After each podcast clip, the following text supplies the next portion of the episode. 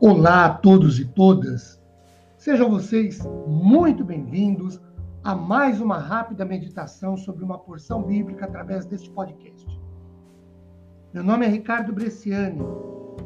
Eu sou pastor da Igreja Presbiteriana Filadélfia de Araraquara, situada na Avenida Doutor Leite de Moraes, 521, na Vila Xavier.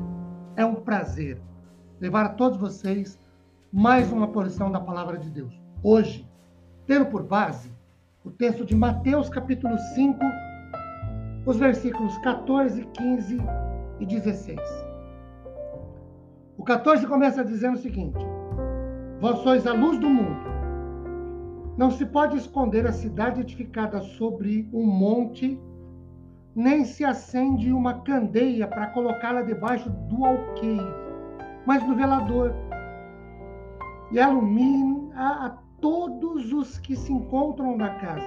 Assim brilhe também a vossa luz diante dos homens, para que vejam as vossas boas obras, glorifiquem a vosso Pai que está nos céus. Meus queridos,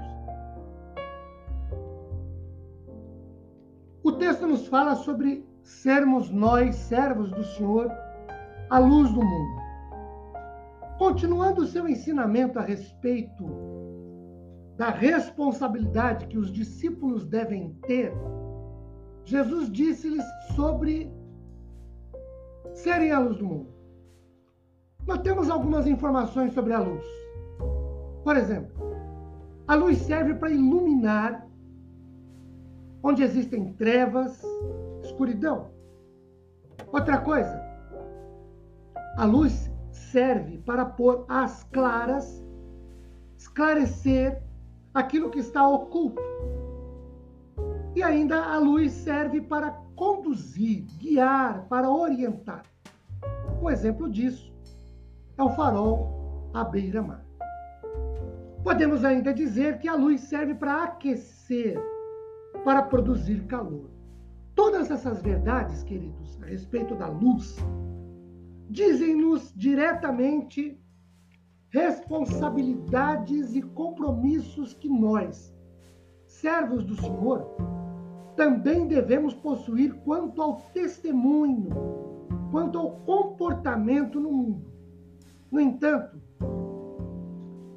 três princípios podem ser observados para que sejamos de fato e em verdade, na prática, a luz do mundo.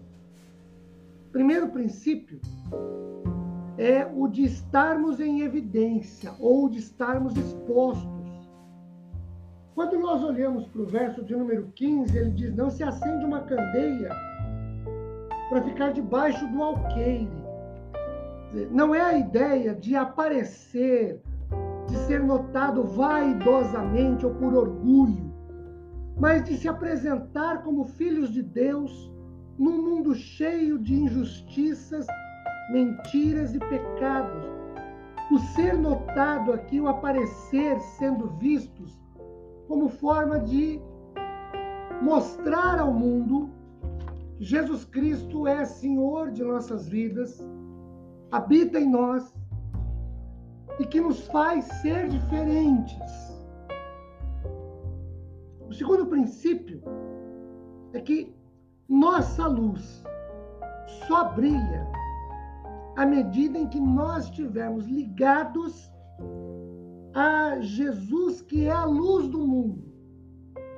João 8, capítulo 8, versículo de número 12, diz-nos o seguinte: De novo lhes falou Jesus, dizendo: Eu sou a luz do mundo. Quem me segue não andará em trevas, pelo contrário, terá a luz da vida. Eu só sou luz do mundo e ilumino se eu estiver e seguir a Jesus Cristo, que é a luz do mundo também. E o terceiro princípio, meus queridos, é que a luz deve prevalecer sobre as trevas e não as trevas sobre a luz.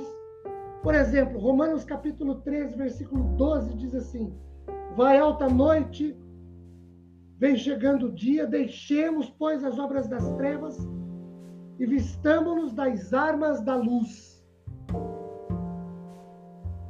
Nosso testemunho deve influenciar este mundo em trevas e não este mundo em trevas apagar o nosso brilho, desfazer a nossa luz. Que Deus nos abençoe com paz, consolo, conforto. Que sejamos a luz do mundo e sempre brilhemos em Cristo e por Cristo. Amém.